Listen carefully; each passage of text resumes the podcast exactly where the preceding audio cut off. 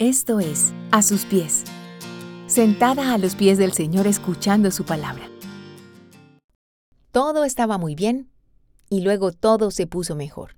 Y cuando hayas comido y te hayas saciado, y cuando hayas edificado casas cómodas y las habites, y cuando se hayan multiplicado tus ganados y tus rebaños, y hayan aumentado tu plata y tu oro, y sean abundantes tus riquezas, no te vuelvas orgulloso, ni te olvides del Señor tu Dios, quien te sacó de Egipto, la tierra donde viviste como esclavo.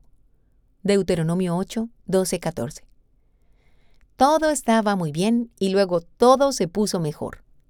No es la sinopsis de ninguna historia de superación, de redención o de éxito, pero sí puede ser la de un fracaso espiritual si no tenemos cuidado con el orgullo.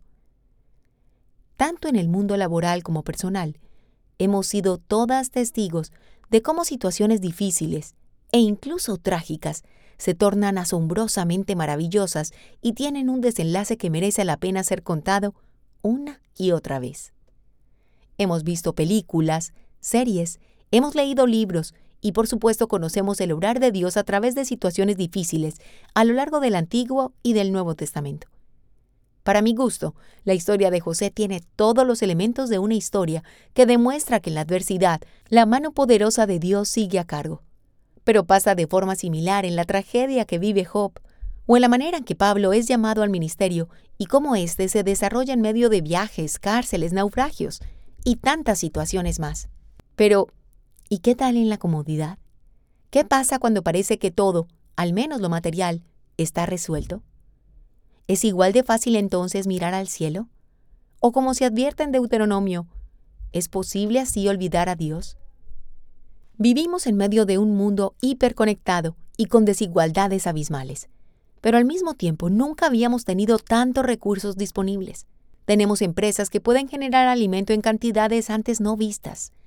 Tenemos todo tipo de baratijas traídas de China que inundan las calles con juguetes plásticos y accesorios para el hogar hay libros y material deportivo a precios asequibles.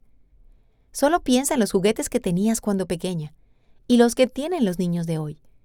Mira a tu alrededor y verás un mundo que ofrece diferentes opciones gastronómicas, emociones sensoriales y horas y horas de entretenimiento a un clic de distancia. Un mundo que idolatra el bienestar y la comodidad. Un mundo de gente frágil que se siente poderosa. Voy a tratar de llegar a mi punto con una ilustración de mi hija menor que tiene un año y medio. Frecuentemente vamos al parque. Ahora que es más hábil, trata de subirse sola al lisadero. Cuando veo sus ojitos chispeantes de la emoción y embarcada en subir las escaleras por su propia cuenta, yo doy dos pasos para atrás. Estoy ahí por si me necesita, pero la miro avanzar. De hecho, en solo un par de días pasó de subir agarrada de mi mano hasta hacerlo hasta el final por ella misma. Ese día, cuando pudo hacerlo sola, en este aturdimiento de gozo iba a tirarse solita desde una altura que la superaba por mucho. Y obviamente los brazos de mamá estuvieron allí para evitar aquella caída. Me atrevería a decir que se sentía poderosa, tan frágil y tan poderosa. Ella no duda en mirarme y estirarme los brazos cuando tiene sueño, hambre, cansancio. Pero sintiéndose poderosa como se sintió en el parque, mi pequeña iba a lanzarse sola. De la misma manera se nos puede hacer fácil, incluso necesario, buscar a Dios en la incomodidad y la angustia. Clamar en la dificultad y regresar como hijas pródigas luego de pasar necesidad y sentir que nos revolcamos en el lodo con los cerdos. Pero cuando nos sentimos saciadas, cuando no hay angustia económica o quebrantamientos de salud, cuando vivimos en la abundancia, también creemos como mi pequeña que vamos solas y por nuestra cuenta. Y no creas que hay que esperar a ser millonarias para envanecernos. Tenemos un corazón que fácilmente se envanece y olvida de dónde viene.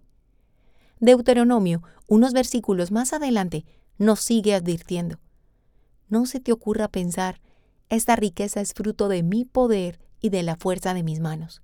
Recuerda al Señor tu Dios, porque es Él quien te da el poder para producir esa riqueza. Así ha confirmado hoy el pacto que bajo juramento hizo con tus antepasados. Deuteronomio 8, 17, 18.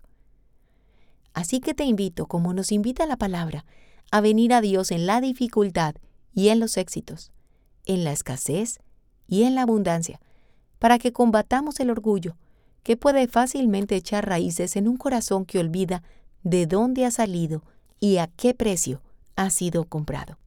Si te gusta este contenido, compártelo y síguenos a través de YouTube e Instagram, a sus pies mujeres, y en nuestra página web, a sus pies.co.